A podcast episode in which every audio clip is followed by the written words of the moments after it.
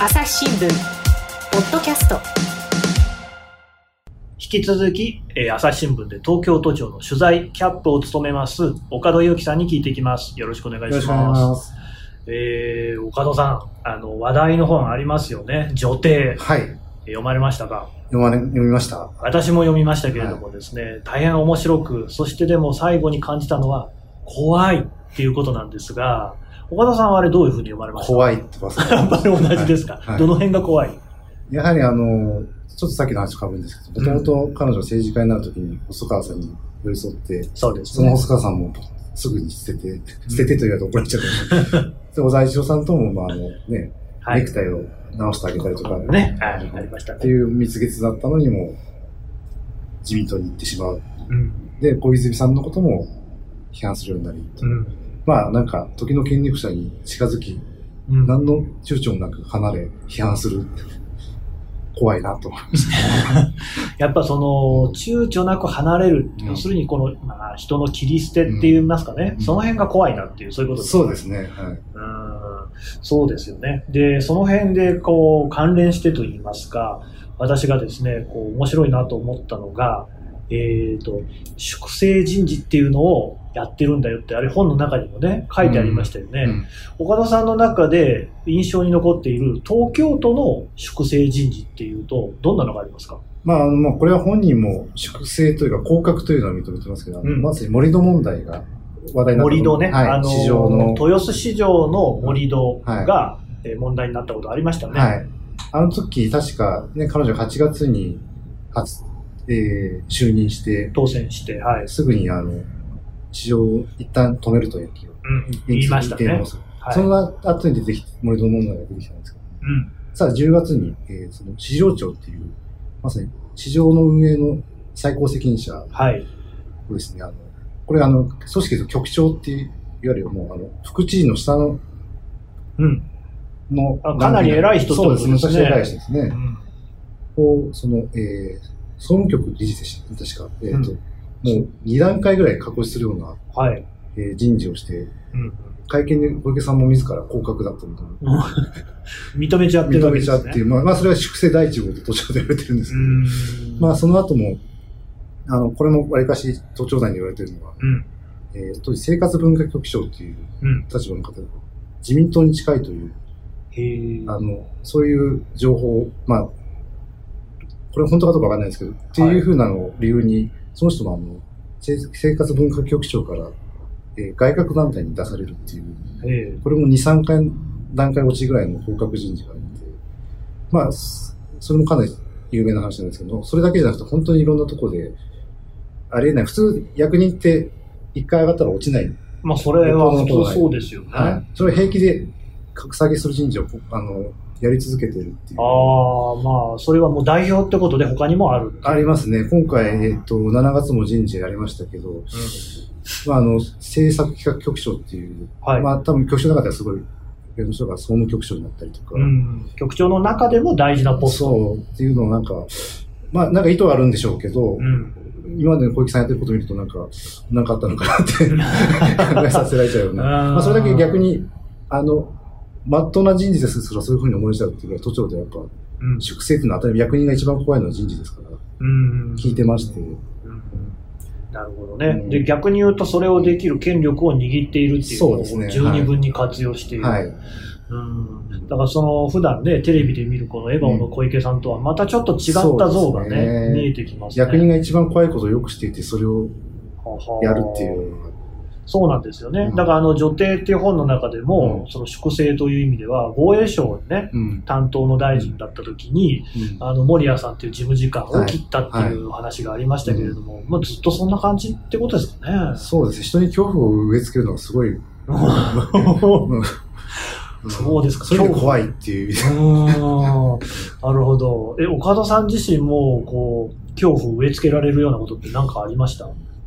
まあ、あの、ありましたね。あの、いろいろ都合の悪い時書いた時に、またはい。インタビュー、ちょっとインタビューしたらもう、ええ、塩対応で、ああ、もう、うん。ほとんど話を聞いてくれないはい、もうまともに答えないっていうのは、それはあの、私だけじゃなくて多分いろんなメディアの人が感じてるとうん思うんですけど、あっからさま塩対応をして。だからもうそういうその、自分にとってっていうところが大事で、それ都合がいいか悪いかっていうところで線引きをして、あこの記者はダメだって思ったらそこにはあのすげない対応をしたり、あるいはもう全然こう答えなかったり、うんそういうことなんですね。うんやっぱそれは怖いですね。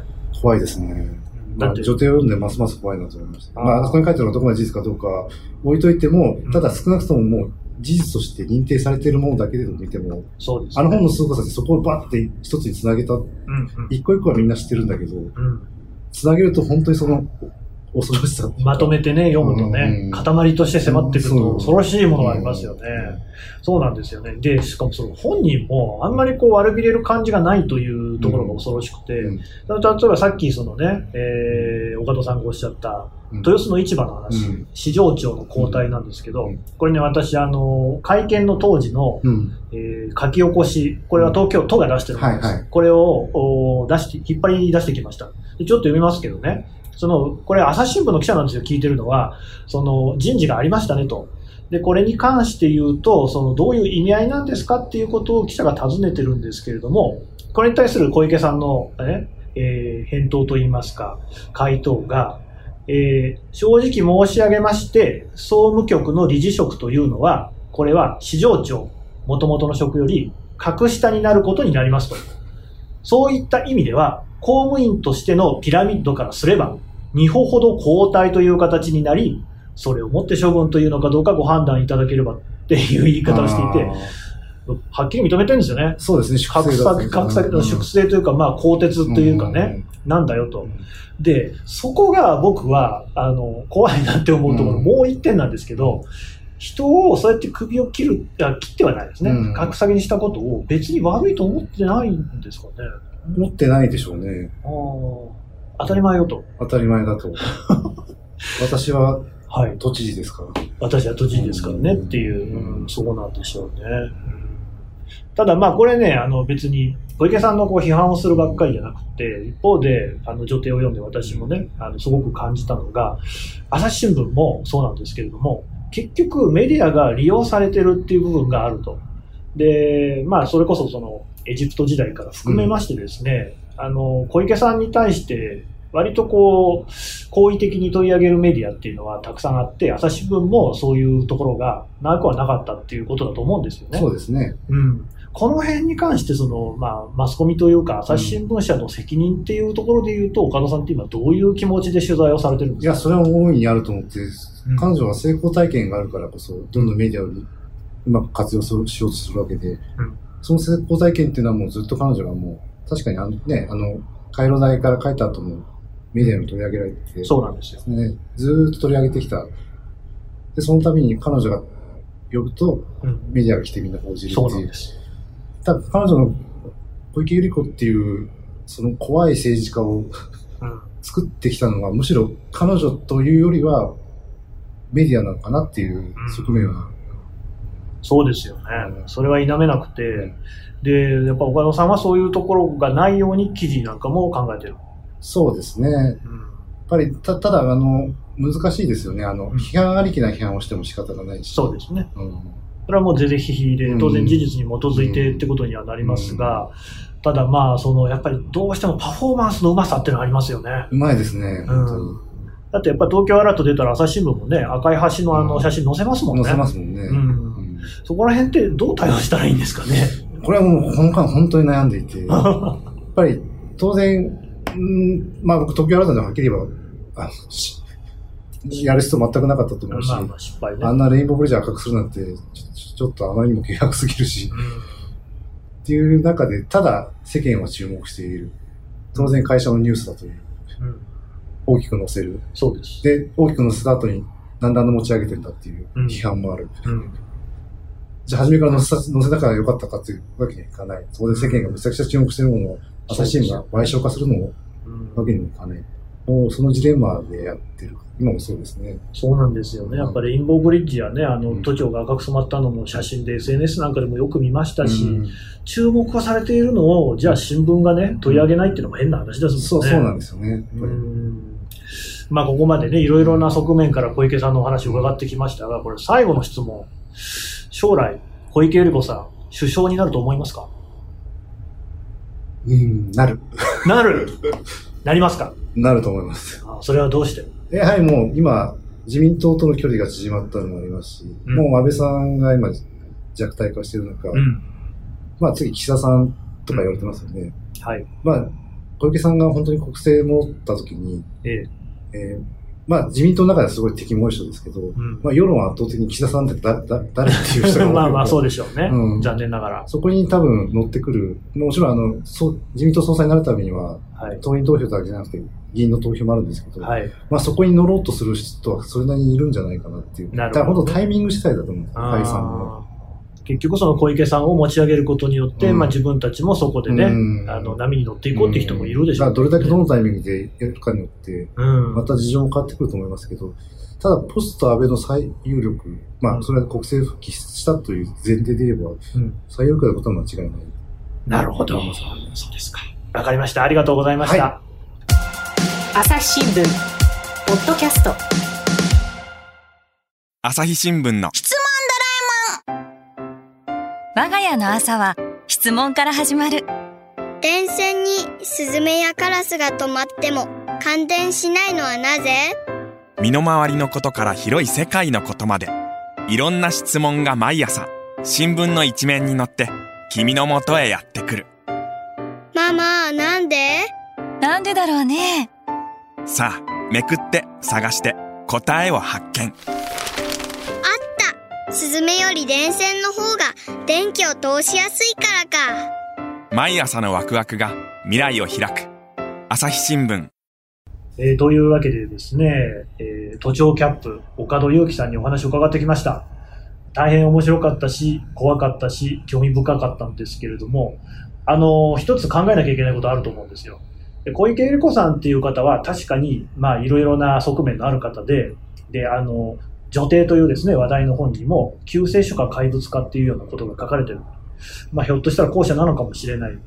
ただですね、うん、それって誰が作ったんだって話なんですよね。で、我々メディアもそうだろう。今ちょっと最後にお話ししました。で、もう一つ、やっぱりパフォーマンスをなぜ彼女がするかといえば、それが受けるってよく知ってるからなんですよね。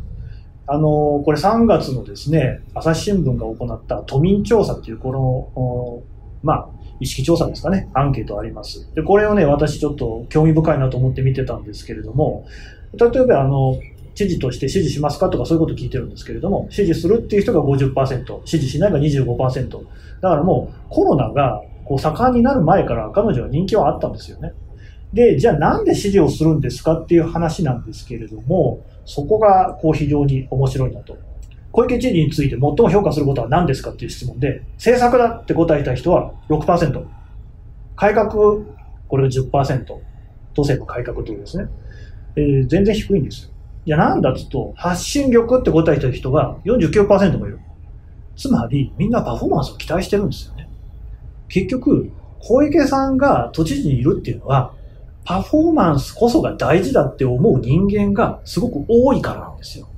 考えてみたらそうじゃないですか ?SNS とかだって、ね、インスタグラムとか、フェイスブックとか、やっぱり我々自分のいいところを見せようと必死になってるとかありますよね。それは私だってそうです。で、そういう世の中っていうものに一番マッチした人が実は小池さんだったんじゃないかっていう、そんな感じも受けるんですよね。で、じゃあそれでいいのか。まあコロナ対策いいこともあったと思います。ただ、怖いのは、あまり政策としてね、本人に根っこがない中でパフォーマンスだけを見ているんだとしたら、釣り見出しの記事と一緒でね、それは中身が違うんじゃないですかって話になりかねない。そこら辺我々こうよく考えなきゃいけないんじゃないかなっていうのを思いました。朝日新聞ポッドキャスト、朝日新聞社の神田大輔がお送りしました。この番組へのご意見ご感想をメールで募集しております。podcast アットマーク朝日 .com。ポッドキャストは pod CAST。ポッドキャストは podcast の綴りです。ポッドキャストアット朝日 .com までお寄せください。それではまたお会いしましょう。